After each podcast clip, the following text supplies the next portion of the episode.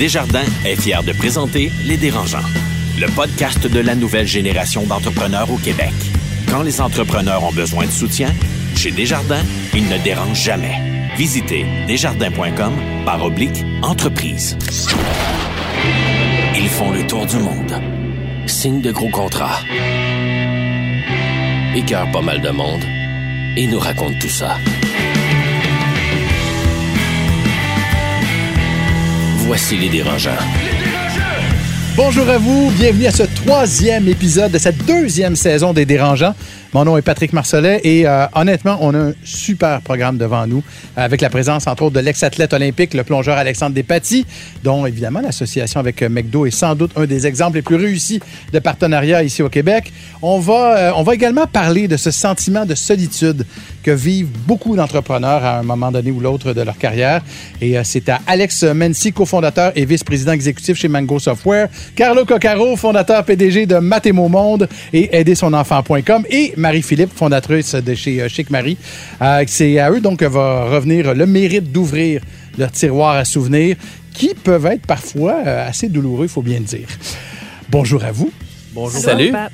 On commence, euh, comme c'est l'habitude, avec vos coups de cœur, coups de gueule. Et comme on a deux coups de gueule et un coup de cœur, on va débuter avec un coup de gueule en partant. Marie?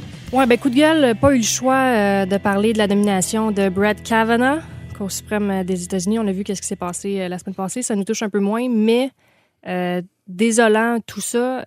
J'espère que ça va pas faire en sorte que les femmes vont vouloir moins dénoncer.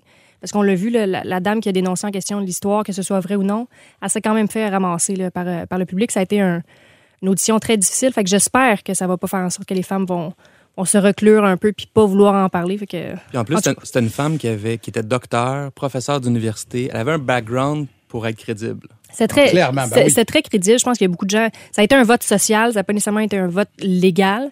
Moi, j'ai fini mon droit, pour ceux qui le savent, en 2011. Puis même à l'époque, ça fait déjà 7-8 ans, c'était hyper difficile de prouver des agressions sexuelles. C'est souvent la parole de l'un versus l'autre parce qu'il n'y a pas de preuves.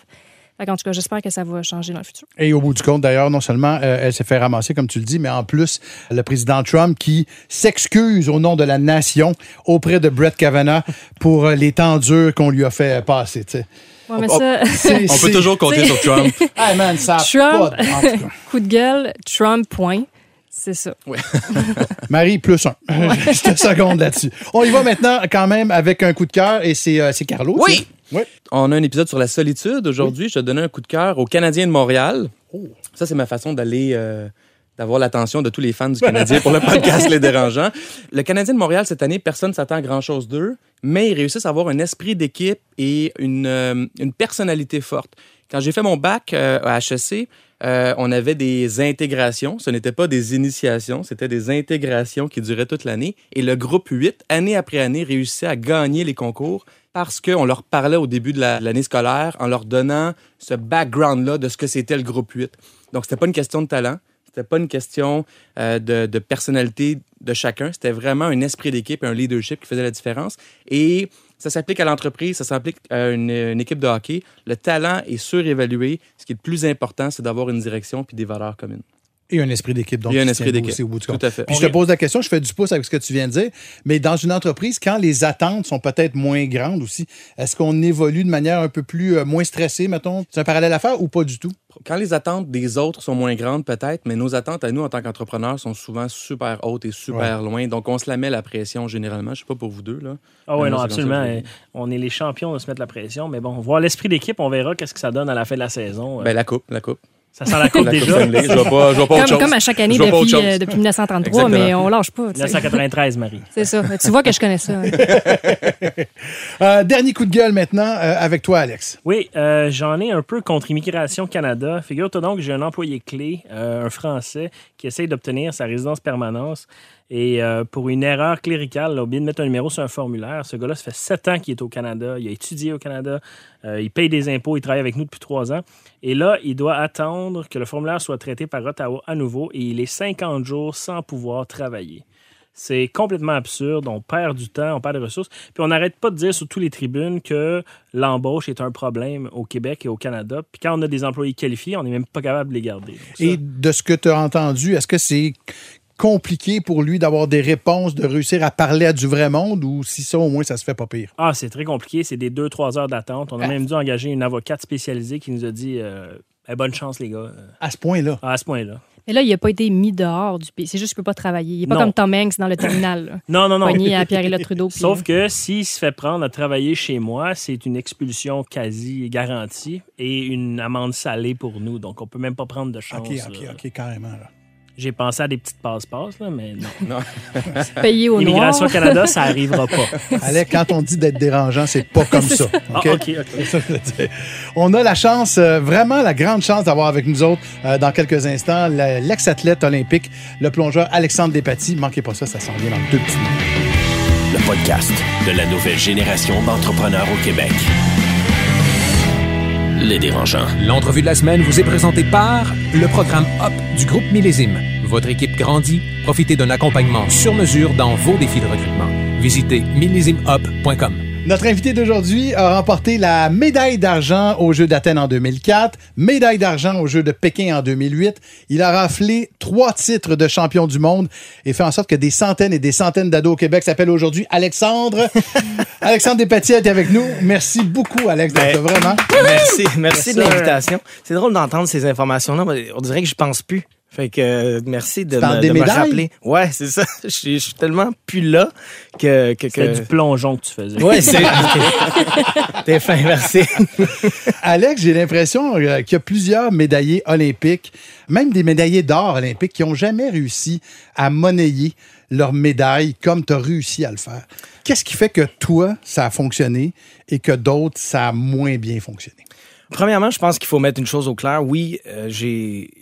Je pense que j'ai su prendre avantage des, des bons moments que j'ai eus dans ma carrière, mais je suis loin d'être millionnaire. là. Ça, il faut mettre ça au clair. Je suis pas euh, comme les joueurs de hockey euh, qui font des millions par année, puis ça n'a pas été comme ça pendant ma carrière non plus. Fait que tu peux pas prendre ta retraite demain. Oh mon Dieu, absolument pas. Euh, c'est, ça n'a jamais été le cas non plus. Je pense que le sport amateur étant ce qu'il est, surtout ici au Canada et au Québec, euh, on fait notre possible. Mais pour moi, ça a été une, une phrase clé euh, qui, qui a tout changé quand j'étais tout jeune, mais qui était en même temps tellement sincère. Ce qui a fait que euh, je crois que le- le- ma relation avec avec McDonald's a, a si bien fonctionné, mais à partir du début aussi, euh, pour pour remettre la situation un peu pour les gens qui écoutent. Moi, je revenais des Jeux du Commonwealth où ça a été un petit peu ma naissance, si on veut, dans, dans le monde public aussi, mais dans le monde de la compétition internationale. Puis, Tu as Avec une, 13 ans à ce moment-là. je venais tout juste d'avoir 13 ans. une médaille d'or, c'est ça? Une médaille d'or à ces Jeux-là. Puis, euh, devant une marée de médias, on m'a demandé ce que j'avais le goût de faire le plus en revenant à la maison. Puis ça faisait un mois que j'étais parti. Puis tout le premier long voyage euh, outre-mer et tout- toute la patente. Puis la chose que j'avais le plus envie de faire, c'était de manger un Big Mac parce Hey. que j'avais pas fait, tu sais. Je comprends tellement. Ben, du coup, tu vois. Alex mange beaucoup de Big Mac. ah ouais, hein? Ah, pas moi qui- Ah, aussi des corps de livre. Ah, exactement. Avec ce qu'on m'a dit dans, le- dans, par après, c'est que évidemment, ça a été un peu un, un coup de foudre pour eux autres aussi. Le téléphone a sonné mais pas longtemps après. Mais le mot-clé, c'est que j'étais sincère. Et, c'est vrai. Puis je pense qu'avec avec tout le temps, pourquoi cette relation-là en particulier, parce qu'il y en a eu d'autres aussi, mais a fonctionné, c'est que pour moi, les gens que j'ai rencontrés dans cette compagnie-là, les gens avec qui je dealais tous les jours pour les événements, puis moi j'étais surtout associé au manoir Ronald McDonald aussi, donc les familles, tout ça, la cause si on veut. Moi j'ai un peu grandi avec ça aussi, donc ça allait au-delà de, bon vous le savez, des ententes, mettons, de, de, de, de commandite. Il y a X nombre de jours que tu dois pour ce qui va te revenir. Mais rapidement, je comptais plus, là, puis on comptait plus. Puis si c'est une affaire de plus, une affaire de moins, c'est pas grave, on continue, tu sais. Euh, donc, la sincérité dans toute cette relation-là, si je peux l'appeler comme ça, c'était la chose la plus importante pour moi. Mais est-ce que je me trompe ou, tu sais, parmi les commanditaires, McDo, euh, Coke, on les voit souvent dans les événements sportifs, ils font beaucoup pour les athlètes. Là. Mhm. Ils font une grosse Ouais. différence. là. McDonald's, en fait, puis on peut parler d'autres, mais McDo, jusqu'à récemment, était un des commanditaires olympiques majeurs. Euh, depuis Atlanta, je crois, en 96, euh, sont impliqués. Le Canadien de Montréal sont impliqués, mais c'est mondial, ce type d'entente-là. Coca-Cola, c'est mondial aussi. Euh, Est-ce que c'était des ententes que tu avais pour représenter McDo au Québec seulement ou, ou tu as été capable d'être exporté au Canada? Ça a commencé au Québec, ça a terminé les, les quatre dernières années, parce que l'association a duré 15 ans, euh, ce qui est déjà pour eux, je crois, un peut-être pas un record, mais certainement une, une grande marque. euh, 15 surtout ans, pour 30 une- millions. C'est ça. C'était ça les chiffres qui sont sortis. ça. On Je sait pas, j'allais pleurer ici. à ça. mais, mais évidemment, il y a un downside, par contre, à ça, tu sais, à McDo. Comment est-ce qu'un petit cul qui est rendu à 14, 15, 16 ans, là, je parle pas du gars qui a 27, 28 ans puis qui est habitué de voir la tempête arriver, là. Ouais. Évidemment qu'il y a des gens qui se disent, voyons, un McDo, ça sert d'un athlète, ça sert du sport pour faire avaler sa, sa, sa, sa malbouffe. Comment est-ce qu'un garçon de 15, 16 ans deal avec ces critiques-là à ce moment-là? Premièrement, j'ai toujours été très bien entouré. C'est pas un secret, là. On s'entend que, que McDo, c'est, c'est, c'est pas la meilleure euh, bouffe que tu peux manger dans ta vie, là, tous les jours. Puis je Ah, ben, pense à te voir que- la shape, tu devais pas en manger trop trop non plus. Mais tu vois, à, à 14, 15, je pouvais en manger plus que, que maintenant, mettons. On a toujours, puis, puis je le crois encore, même si cette association-là est terminée depuis longtemps, je crois encore que ce type de... de, de- moi, j'appelle ça une gâterie. Puis c'était ça le message. Je m'entraîne 35 heures par semaine. Puis des fois, c'est à la fin du mois, j'ai le goût d'aller manger au McDo. Je le fais parce que je, me gâte, puis j'aime ça. Puis comme bien des gens aussi, c'est ça. Tu sais, on y va pas trop souvent, mais quand on y va, c'est pour se faire plaisir. Puis tout est dans l'équilibre. Oui, je pense que aussi le fait que des compagnies comme celle-là, Coca-Cola n'est pas mieux, ou je pense qu'aucun de ces autres types de produits est mieux en termes de, de- de- de santé, si on veut. Mais ça s'associe à des gens qui sont dans le sport. Pourquoi? Parce qu'il y a un équilibre à, à faire aussi. Je pense, moi, c'était ça le message. Je le crois encore, puis je pense que ça devrait être comme ça pour monsieur, madame, tout le monde. Pas besoin de t'entraîner 35 heures semaine pour te dire qu'une fois de temps en temps, tu as le goût de manger un Big Mac. euh, c'est correct, là. Puis tantôt, tu disais, tu avais été entouré justement quand Ouais. tu as eu l'entente avec, avec McDo. Tu sais, quand tu es jeune, je sais pas, 13, 14, 15 ans, puis tu as une entente de commandite, il y a de l'argent qui vient avec ça. Ouais. T'avais-tu un conseiller financier qui t'aidait ou tes parents? étaient- C'était mon père. Ouais, c'est ça. Ça a toujours été mon père, encore aujourd'hui. euh, mon père est un homme d'affaires, si on veut. Donc, c'est lui qui a été un peu mon agent pendant que j'étais athlète. Euh, moi, aujourd'hui, dans le monde des médias, parce que c'est plus requin encore que dans le monde du sport, puis il n'y avait, pas les quali- il y avait pas les qualificatifs pour ça, je crois. Euh, lui non plus, fait que je ne fais pas juste le blâmer. Mais quand j'étais athlète, ça a fonctionné. Et puis lui s'est assuré. Puis j'ai toujours dit, s'il n'avait pas été là, mon père, en termes des contrats que j'ai, parce que je veux dire, à, à 13 ans, 14 ans, je gagnais ma vie. là. Euh, pas je gagnais ma vie pour devenir millionnaire, ça, on a mis ça clair, mais je gagnais ma vie, surtout pour un jeune de 14 ans. Donc, toujours euh, euh, été là pour me faire comprendre la valeur de l'argent, la- la- l'importance d'en garder, l'importance d'en mettre de côté. On s'est mis certains objectifs ensemble pour dire, quand je vais avoir terminé ma carrière de plongeon, je veux avoir tant d'argent dans mon compte de banque, tu sais. Puis, euh, mon père a toujours été là, puis ma première carte de crédit, puis quand je dépensais, puis il y a des mois que je dépensais plus, il me le disait. Écoute, euh, tranquille. y a-tu là. un moment Ouais. que t'es parti à go, là? Non. Non, je. Non, je suis pas. je sais euh, pas, d'un hôtel, euh, 4000 pièces. non, parce que je suis pas. Je suis pas. Dans un dé- hôtel. non, non, mais moi, c'est ça l'image des gars, tu sais, qui partent à go, puis Ouais. à À Las Vegas, Vegas, à Vegas, ouais, Ouais. ok. comme dans Hangover. non, non, j'ai pas.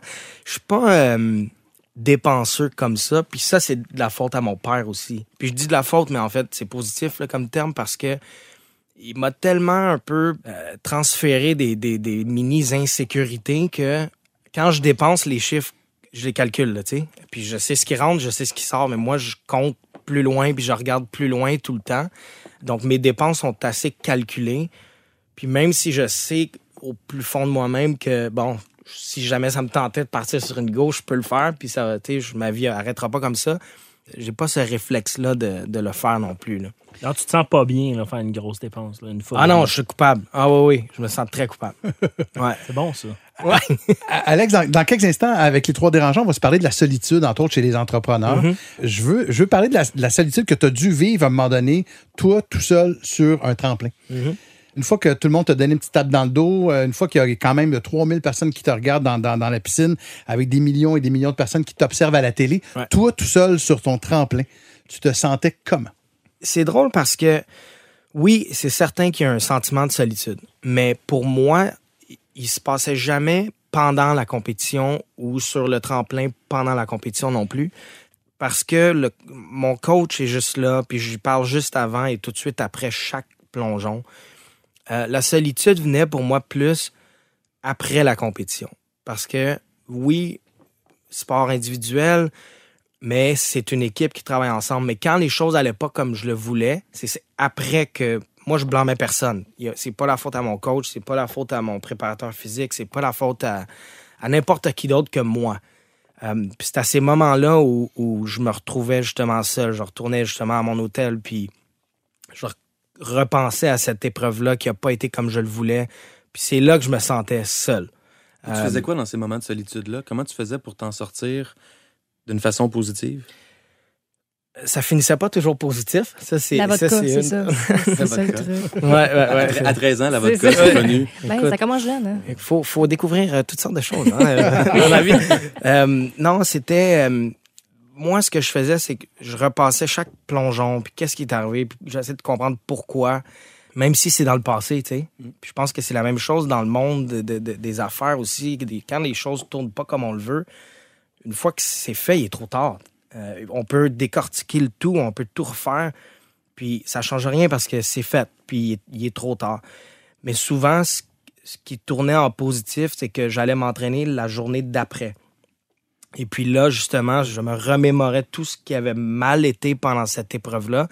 Puis à l'entraînement, je- je- j'y pensais spécifiquement pour arranger tout ça, pour que ça fonctionne. Puis souvent, l'entraînement du lendemain d'une contre-performance était tout le temps extraordinaire. Puis, Ah euh, oui, OK. ouais. OK, OK. Simplement parce que, bon, il y a la pression, il y a tout, il y a ci, ça qui tombe. Mais aussi, mes idées étaient tellement claires. Puis j'écoutais encore mieux mon coach. J'étais vraiment concentré sur ce que je devais faire. Puis ça, ça fonctionnait. Pour essayer aussi de, de retrouver ce- cet état d'âme-là. quand les Étais-tu prochaines- meilleur en compétition après aussi? Ou ça se reflétait dans les entraînements, mais la compétition pas toujours après? Avec le temps, oui. Euh, c'est sûr que c'est quelque chose qu'il faut travailler. Je pense que dans le sport, souvent, tu as des athlètes qui sont d'excellents compétiteurs, mais qui sont moyens à l'entraînement.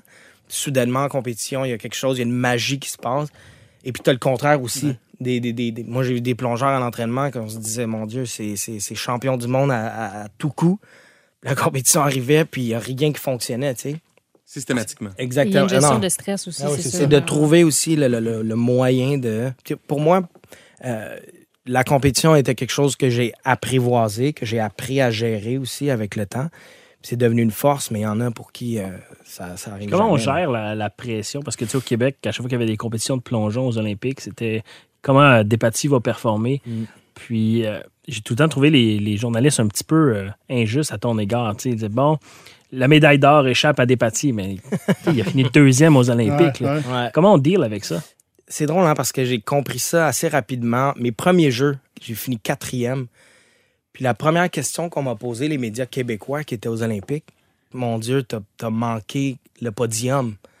Moi, je venais juste d'avoir 15 ans. C'était mes premiers Jeux olympiques. L'objectif, c'était de faire les 12 premiers.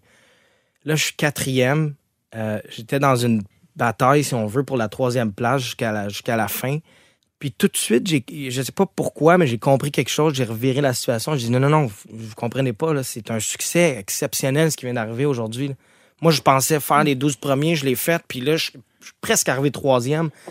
Puis soudainement, le, le ton a comme changé de leur côté aussi. Et tu le pensais pour vrai? Ben oui, j'étais. C'est pas de la fausse modestie. Oh non, non, de pas du tout. J'étais tellement content parce que aussi, c'était un petit peu la première fois où je réalisais que je suis dans ce groupe-là. là. Je suis, je suis Dans tout prêt, Mhm, puis ça s'en vient. Euh, L'année suivante, au championnat du monde, j'ai fini deuxième. Tu sais, là, je suis dans ce groupe-là, mais C'est pour moi ma réalisation de ça. Première question, c'est t'as manqué le podium, mais j'ai tout de suite compris, OK, ça va tout le temps être ça le message, tu sais. Est-ce que ça t'a déjà affecté? Non, parce que ben, j'ai toujours été, été capable de, de mettre ça de côté. C'est, moi qui dicte la réalité. C'est moi qui dicte quand c'est une bonne performance, une contre-performance. Puis avec tout le respect que j'ai pour les médias, je travaille là-dedans maintenant. Puis toute la recherche qu'ils font, je sais que leur travail, c'est quand la médaille d'or n'est pas là, ben OK, là, on fait, on fait une situation Ouais, avec ouais. ça. C'est, ça, C'est sûr que ça fait plus vendre de dire Alexandre a manqué le podium que de dire bravo, il est arrivé quatrième. La Ben, nature c'est- humaine, oui, c'est sûr. Donc, justement. Du sensationnaliste. Je pense qu'il y a beaucoup d'athlètes, malheureusement, qui tombent un peu dans ce, Ah, dans ce, là. ce- ce bateau-là où dire, ah ben oui, tu sais, euh, j'ai pas, j'ai pas gagné de médaille, mais moi, ce jour- cette journée-là, honnêtement, j'étais fier de ma quatrième content. position. Puis c'est ça que j'ai fait toute ma carrière. J'ai toujours été honnête. Quand euh, c'est arrivé que j'ai gagné, puis j'étais pas content, puis je l'ai dit aussi, tu sais. Je pense que c'est ça que, que, que j'ai toujours fait. C'est toi qui dictes c'est quoi le résultat vraiment, puis il faut être capable de le dire aussi. Tu as été un athlète pendant près de 15 ans à te dépasser puis vouloir gagner. Qu'est-ce qui te fait que tu te lèves le matin maintenant? Qu'est-ce qui t'allume? Parce qu'on sait que les athlètes amateurs ou professionnels ont une vie avec un objectif très, très clair, qu'on joue pour le Canadien ou qu'on soit Mm. un plongeur ou qu'on soit... On s'entraîne, on s'entraîne, on s'entraîne, on mange santé. C'est à peu près ça ce qu'on fait dans notre vie. Maintenant que tu as une autre carrière qui est pas aussi excitante probablement ou qui a pas les mêmes, le même hype, Ben, tu vois, c'est là que tu te trompes. je me trompe pas. C'est pas excitant. Continue. non, euh, pour moi, j'ai choisi ce métier-là, puis je l'ai découvert pendant que je plongeais aussi. Euh, à force d'être invité sur des plateaux de tournage, euh, j'ai eu une opportunité au cinéma. Après ça, de, de découvrir cet environnement-là, j'ai découvert justement que animer des événements, c'est comme ça que ça a commencé. Ensuite, j'ai eu une opportunité, j'ai animé une émission de télévision pendant deux ans et demi. J'ai encore ce sentiment-là. J'ai le, le- le battement de cœur. Je dors mal la veille d'une nouvelle émission. Je dors mal la veille d'un événement. J'ai ce, ce- Tu retrouves ces mêmes sentiments-là? Absolument, absolument. Euh, dans un milieu évidemment tellement différent que ce que j'ai connu, mais je retrouve cette, euh, cette, cette nervosité-là, cette adrénaline-là, puis j'en ai besoin. Euh, je pourrais pas être assis derrière un bureau à rien faire. Je serais jamais, jamais capable de faire ça. serais pas un C'est Impossible. Non, jamais. Puis c'est drôle, hein, parce que je pense à mon ami Alex Bilodeau, qui est comptable. Ouais. Et, et- et je, me dis tout le temps, je ne sais pas comment ou pourquoi. Je l'ai vu tantôt, puis ah, ça brasse au bureau, puis ça brasse au Grosse bureau. période d'impôt Eh oui. non, mais tu sais, puis je respecte tant mieux pour lui. Et il suit les traces de son père, tant mieux. Mais pour moi, ce serait impossible de faire ça. Tu sais, j'ai besoin de bouger puis d'être un peu partout. Là, ouais. Il y a plusieurs euh, athlètes, puis on va conclure avec ça, Alex. Il y a, plusieurs athlètes qui euh, sont devenus entrepreneurs par la suite, souvent dans, dans le domaine de leur sport. Il y a des joueurs de hockey qui ont ouvert des écoles de hockey. Euh, Louis Des Garneau, évidemment, On a eu Emily Mans l'année passée. et aussi. C'est Ouais, ça, tu t'as pas eu envie de devenir le Louis Garneau des maillots de bain, mettons, quelque chose comme ça? Non, parce qu'Emily Emmons a déjà pris à cette place-là. Mais euh, non, j'ai pas cette. euh, en tout cas, pas encore. J'ai pas cette fibre euh, d'entrepreneuriat. Puis comme je dis, mon père est un homme d'affaires. Uh-huh. Quand j'étais plus jeune, il voulait que je sois avocat. Il voulait que, que c'est, c'est, c'est la, la lignée qu'il voulait que je suive.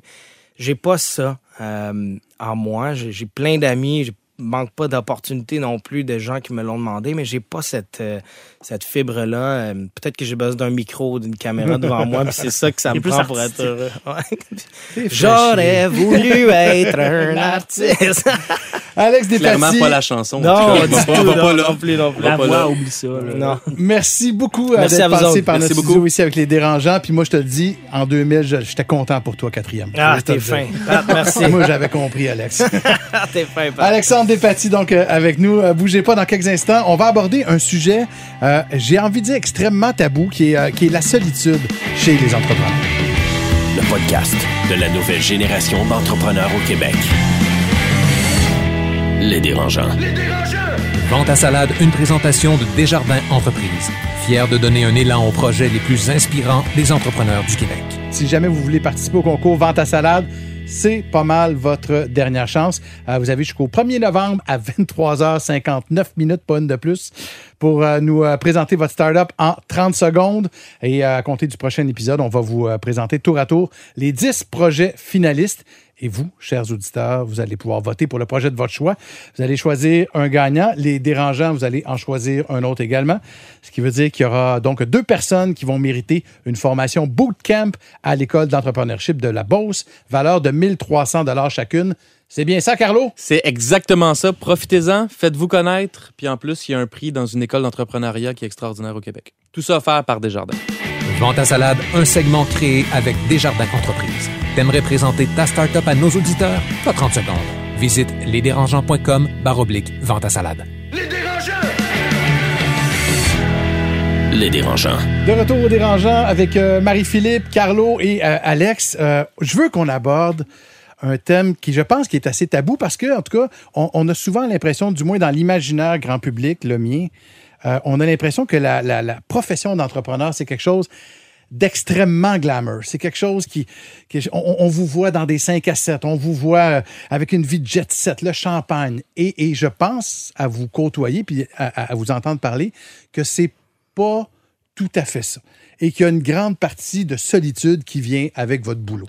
Est-ce que je me trompe? D'un côté, le succès attire le succès. Donc, on doit avoir l'air d'être, d'avoir du succès tout le temps. Puis je pense que René Angélil avait cette philosophie-là, d'être toujours bien habillé, d'avoir l'air avoir du succès pour Genre signer le- des gros deals. Le fake it till you make it. Exactement. Moi, J'étais un pro là-dedans. mais, mais à l'opposé, c'est que c'est pas vrai du tout, que tout va bien tout le temps. Puis il y a des moments où euh, on a besoin d'aide, besoin d'un coup de pouce, besoin de ressources qu'on n'a pas ou qu'on a mais qu'on va pas chercher. Puis c'est là où ce que les gens voient et la réalité, il y a toujours, toujours un écart. Et, donc, ce que je comprends, puis on va revenir tout à l'heure à des anecdotes de solitude que vous avez chacun vécu, mais, ce que je comprends, c'est qu'il y a une partie de votre job qui est aussi, entre guillemets, euh, une job d'acteur et d'actrice.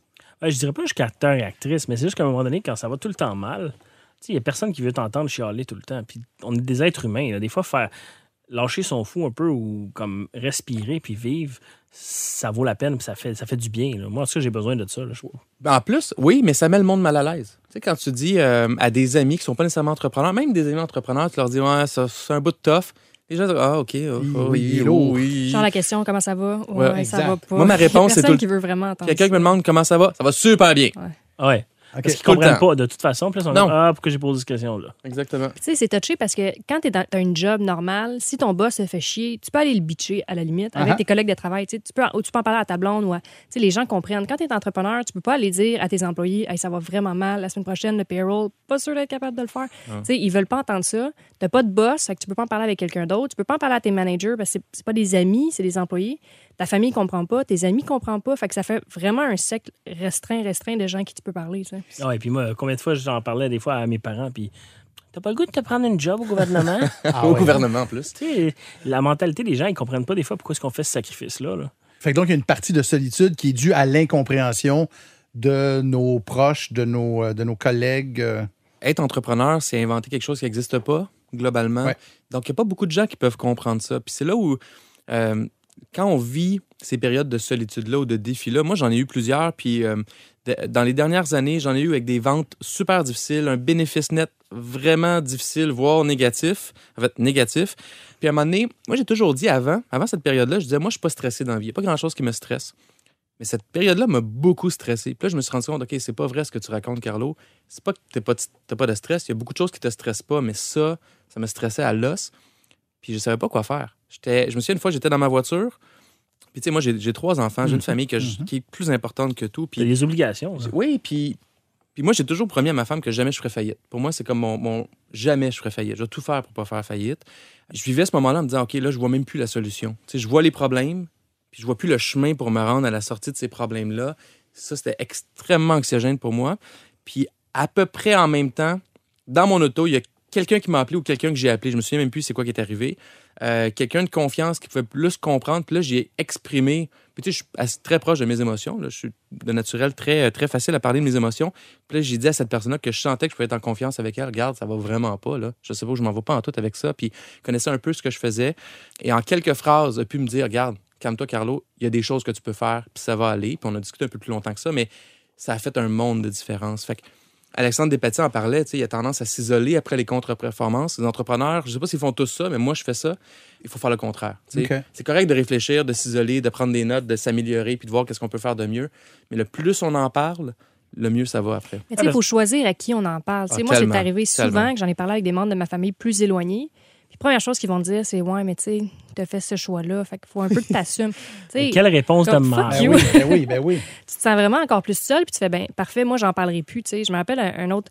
Ça, c'est pas, pas contre personne, mais je me rappelle, on faisait un souper de filles. Puis, tu sais, quand tu es entrepreneur des premières années, c'est bien rare. Bien rare que tu vas être sur un coffre d'argent puis tu vas compter tes écus le soir. Tu sais. Tu vas avoir des chèques NSF, tu vas avoir de la misère à payer tes fournisseurs, les payes. Ça va, à chaque semaine de paye, tu es un petit peu plus stressé que la veille Comptabilité créative. comptabilité, puis tu sais, trouver des façons de trouver de l'argent, puis etc. Puis moi, je me rappelle, on faisait un souper de filles, puis les filles parlaient de leur REER, tu sais, comment ils mettaient de l'argent dans leur REER. Je me sentais, mais tellement loin de leur réalité. J'ai pas de REER. J'ai- Des fois, j'ai de la misère à payer mon salaire. Fait parle-moi pas de REER, tu sais. Tu te remets en question dans ce temps-là. Hein? Tu, sais, tu Ben- fais comme, qu'est-ce que je fais là? Ouais, mais en même temps, tu sais, je me rappelle plus qui, qui a dit ça, mais il il y, en a qui disent les entrepreneurs vivent une vie que personne vivrait pour après ça vivre une vie que personne va avoir l'occasion de vivre. tu sais. Fait que j'essaie de me dire, regarde, Je c'est Gandhi qui a dit ça. Je suis pas sûre. Je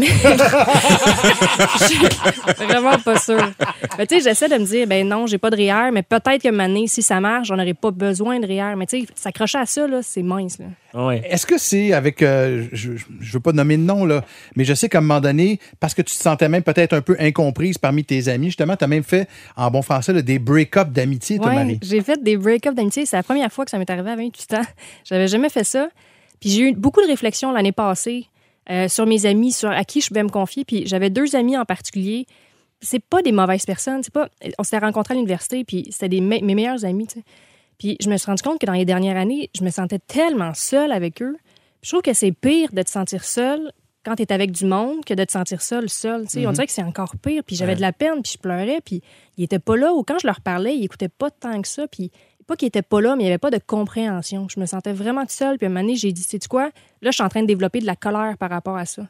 Parce que j'avais des attentes envers eux. J'avais besoin qu'ils soient là pour moi, puis ils étaient pas là. Fait que j'ai dit, c'est pas de votre faute. Je vous souhaite une bonne vie. Mais moi, pour l'instant, ça me suffit pas. Ah c'est ouais. pas assez. Puis il a fallu que je fasse ça. Puis c'est plate, mais me retrouver devant plus de meilleurs amis, ben, ça fait en sorte que j'ai été obligée d'aller voir d'autres gens pour avoir un nouveau réseau. Puis depuis ce temps-là, ben, là, j'ai j'ai plein d'amis entrepreneurs avec lesquels je peux parler. Puis ça a été malheureusement un mal pour un bien. tu sais. OK, OK. Alex, aussi, tu l'as vécu. toi, à un moment donné, euh, on parlait d'amis avec Marie. Euh, tu as vécu ça? Tu as des chums qui font la fête, qui s'amusent, qui s'achètent des Ah oui. maisons. Puis, parce que toi, à un moment donné, tu te dis, tabarouette, qu'est-ce que je fais là en affaires? Ça... Mais c'est ça, au début, tu te remets en question. Puis surtout, comme tu sais, le moment que Carlo parlait tantôt, là, que tu es tout seul puis tu sais pas quoi faire. Mais au début, tu n'as pas les maudites réponses. Là. Tu vois juste les problèmes, tu sais pas à qui parler. Tu n'as pas nécessairement la maturité entrepreneuriale pour dire bon, ben, je vais appeler telle personne, à ta minute, là, ça se règle ce problème-là. Euh, moi, je me rappelle, j'allais dans des soupers, puis tout le monde raconte leur nouveau bonus. Ils s'en vont en voyage trois fois par année, puis tout. Puis là, tu sais, toi, t'expliques à ta blonde que cette année, on ira peut-être pas en voyage. Genre. Si tu vas à Trois-Rivières, c'est le fun. tu sais. C'est ça, tu sais. Oui, mais c'est peut-être du fake, eux autres aussi. Vous parliez tout à l'heure qu'il faut toujours Mais tu avoir de l'air au-dessus de ses affaires. Souvent, au puis, euh, fil des années, tu te rends compte que ah, ces gens-là, finalement, ils doivent euh, 36 000 en carte de crédit. Ah, mais telle affaire, ça bosse. Quel genre de monde tu tiens, toi? Je leur parle plus. OK, c'est ça. Marie, en passant, moi, je vais être ton ami. Si jamais. euh, Merci. Mais ça se peut que je break up, Alex. hein. ah, pas trop. non, fait que c'est ça. Fait que oui, il y a des moments qui sont vraiment difficiles. Puis les gens, je pense pas que tu peux comprendre à moins que tu l'aies vécu. OK. Ah non, tu peux pas comprendre. Tu peux juste pas. C'est. Tu sais, quand tu as 10 personnes, là, tu vas leur dire cette semaine, on fait pas la paye. là. C'est 10 vies que tu viens impacter. Ah, c'est sûr que de l'autre côté, quand Noël, ils te disent Hey, je me suis acheté une maison, hey, on s'en va dans le sud, tu peux dire hey, c'est à cause de moi qu'ils se font tout ça. Mais C'est beaucoup de pression. Fait que je vous pose la question, quand, quand on parle de solitude chez l'entrepreneur, on dirait que j'ai comme une espèce d'image de film d'Hollywood dans ma tête, c'est-à-dire l'entrepreneur qui est tout seul dans son bureau, qui regarde ses résultats et qui se rend compte qu'il n'y arrivera pas justement pour le mois ou la semaine qui s'en vient euh, et qui a ça à aller annoncer, comme tu le dis, Alex, à ses employés. là. Est-ce que ça vous est déjà arrivé d'être dans votre bureau tout seul, puis Tous les jours. de vous, non, mais de vous effondrer, puis, puis d'embrailler même, là, tu sais? moi, j'avais même un réflexe à un moment donné, je regardais juste plus le compte de banque. Ouais, ça, c'est le, le- Ça, c'est le l'évitement. Moi, il y a eu un temps aussi, je regardais pas mes états Ah ouais. financiers en me disant, si je regarde pas, ça m'affecte pas pas trop. Ah. Puis peut-être que la semaine prochaine, ça va aller mieux. Puis là, à un moment donné, quelqu'un Puis- t'appelle, le chèque a balancé. Ah, faudrait peut-être que je regarde. Ouais, c'est ça. Ah, non, ouais, mais c'est- vous me rassurez quasiment, pareil, d'avoir fait ça. On- on- nous, on le fait avec nos impôts, tout ça, puis, mais vous, vous faisiez Ah ça ouais. des fois avec... Mais euh, c'est. Ça va te tuer un moment donné. Le- ah oui, forcément. Ah. Moi, j'ai un sentiment de. Quand je vis des échecs ou des difficultés, puis tu sais, moi, je suis pas un entrepreneur qui s'affiche, euh, je suis un entrepreneur, j'ai du succès, la vie est belle, j'écœure pas le monde avec ça, contrairement à d'autres. Je suis très terre à terre dans mon quotidien tout le temps, donc j'ai pas. J'ai pas trop peur de parler de ma vie à des amis qui sont pas entrepreneurs parce qu'ils m'entendent pas juste dire des belles affaires. Puis après ça, ils me disent pas, ils me disent pas arrête de chialer, ça va Ben pas ouais. bien, là, tu nous écœures tout le temps avec ça. Mais j'ai de la honte. Tu sais, la honte de dire shit, ça marche pas, j'ai pas réussi, je suis pas bon, euh, je sais pas quoi. J'ai une, une confiance en moi extraordinaire, mais j'ai de la honte avec ça. Puis le message, c'est que moi, je m'en suis sorti, entre guillemets. Là. Je, vais mieux avec ça à chaque fois que j'en parle. À chaque fois je, je reach out à quelqu'un à qui je peux en parler. Puis une fois en particulier, c'était entre autres avec ma, ma femme. J'avais Isabelle, la femme la plus extraordinaire au monde. On est une équipe extraordinaire, mais j'avais. J'étais pas capable de dire les phrases ça va vraiment pas bien. Parce que j'avais j'avais honte de ça. Puis Puis en même la temps, décevoir. oui. Puis tu sais, cette promesse-là que je leur Ben ai oui, faite ben de, oui. de, de- de jamais le mettre, ce fardeau-là, c'est ma vie à moi, c'est pas la leur. Puis je trouvais ça super difficile. Puis à un moment donné, je l'ai dit, puis la réponse a été instantanée d'Isabelle, ça a été Hey, c'est pas grave, on, on va s'en sortir, tu sais, on va, on va trouver des solutions. Ça m'a enlevé, là, 5 tonnes tout. de pression. Ça m'a enlevé toute Parce que ta santé authentique, là, tu sais. Ben, elle l'est. Puis je, je sentais que c'était juste, regarde, fais-toi-en pas, Carlo. Puis que c'était vrai. Puis moi, je m'en faisais pour ça. Je m'en faisais pour l'impact sur ma famille. Puis c'était le bout le plus dur. Tu sais, je- j'envie quand même les entrepreneurs de 18, 19, 20 ans, 22 ans ou 39 ans qui n'ont pas de femme, pas d'enfants. C'est autre chose, là. Mais quand t'as une femme puis des enfants que t'aimes, là, tu tu veux pas juste les mettre dans la rue dans la vie. quand t'es aimes, je Ouais, sais pas.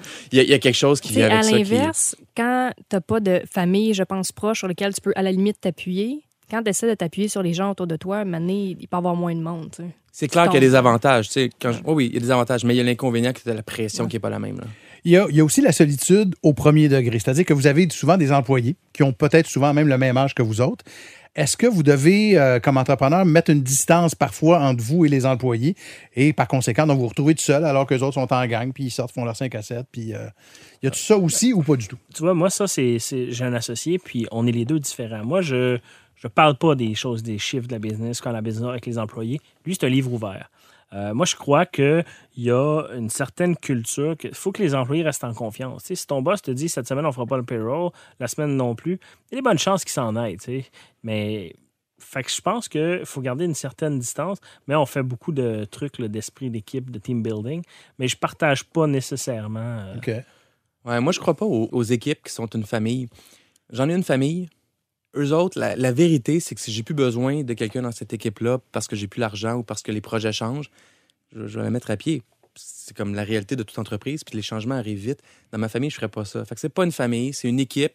Tu veux du leadership, tu veux une forme de transparence qui leur permet de croire en ta mission, puis d'ad- d'adhérer à cette mission-là, puis d'avoir une connaissance de ce qui se passe dans l'entreprise. Mais avant, j'étais très friendly avec eux. Maintenant, je suis très gentil. Quelqu'un de fondamentalement gentil. Mhm. Donc, je suis très gentil, mais je- volontairement, je me mets une distance Il y a une parce que j'en mets une. Parce que sinon, je l'aurais pas. Parce que c'est important pour prendre les bonnes décisions après. Marie? Ouais, moi aussi, au début, j'étais plus friendly, j'étais plus, OK, on va aller prendre des bières ensemble. Puis Ouais. quand tu as des conflits, ça devient vraiment plus difficile quand tu es proche. Fait que c'est- avec les années, moi, j'ai mis une distance qui est plate, mais qui, est- qui Ah doit ouais. être là, je pense. Tu as des décisions d'administrateur Ouais. à prendre. Puis l'amitié aide pas là, dans ces Non. décisions-là. Je conclue avec ça. Si vous aviez chacun, on va conclure de manière positive. Tiens, si vous aviez un conseil à donner à quelqu'un, un entrepreneur qui, demain matin ou demain après-midi, d'un, se sent seul devant, devant les chiffres, devant l'ordinateur, ça va plus ou moins bien, quel conseil est-ce que vous lui donnez? Tu sais, être seul, là, c'est pas juste quand ça va mal. Même quand ça va bien, si t'as personne avec qui fêter, c'est plate. Mm. Euh, je pense que de s'entourer dès le début de d'autres entrepreneurs, il y a un paquet de, de regroupements d'entrepreneurs que tu peux faire partie, que ce soit une chambre de commerce ou quoi que ce soit. C'est santé puis c'est énergétique dans le sens que tu vas avoir un groupe d'appui. là. Euh, donc, je pense que dès le jour 1, là, c'est hyper important de s'entourer d'autres entrepreneurs. Même pas besoin d'être dans le même domaine que toi. Là. OK. Carlo? Euh, il faut sortir de sa coquille le plus rapidement possible. Puis après ça, se dire, regarde, je suis pas le premier à passer à travers ça. Il y en a mille autres entrepreneurs ou expériences du genre qui ont été vécues. Va chercher des solutions, il y en a. Pose des gestes, mais sors de ta coquille. Moi, c'est ce qui m'aide le plus. Ouais, j'irais un peu dans le sens des gars. Essayez de. Surtout quand tu as des journées qui sont vraiment difficiles, essayez de juste. Tu t'en vas. Tu sais, reste pas au bureau, ça sert à rien. Là. Si t'es pas là, si t'as pas la tête là, puis ça va pas bien, va-t'en, fais d'autres choses. Va voir des amis, va prendre une bière juste pour te changer d'idée. D'habitude, ça se replace. Marie, Carlo, Alex, merci beaucoup de vous être euh, ouverts comme ça. Merci. Merci à toi. Merci, on s'est ouvert. Non, mais c'est pas toujours simple, effectivement, de parler comme ça. La semaine prochaine, autre sujet extrêmement délicat.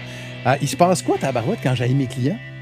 Ça Arrive-tu, ça? Et Ça arrive. souvent. Ah ouais, Ça hein? arrive au meilleur. Ça arrive très souvent. La suite la semaine prochaine dans le quatrième épisode des Dérangeants. Bye, merci tout le monde. Le podcast de la nouvelle génération d'entrepreneurs au Québec. Les dérangeants.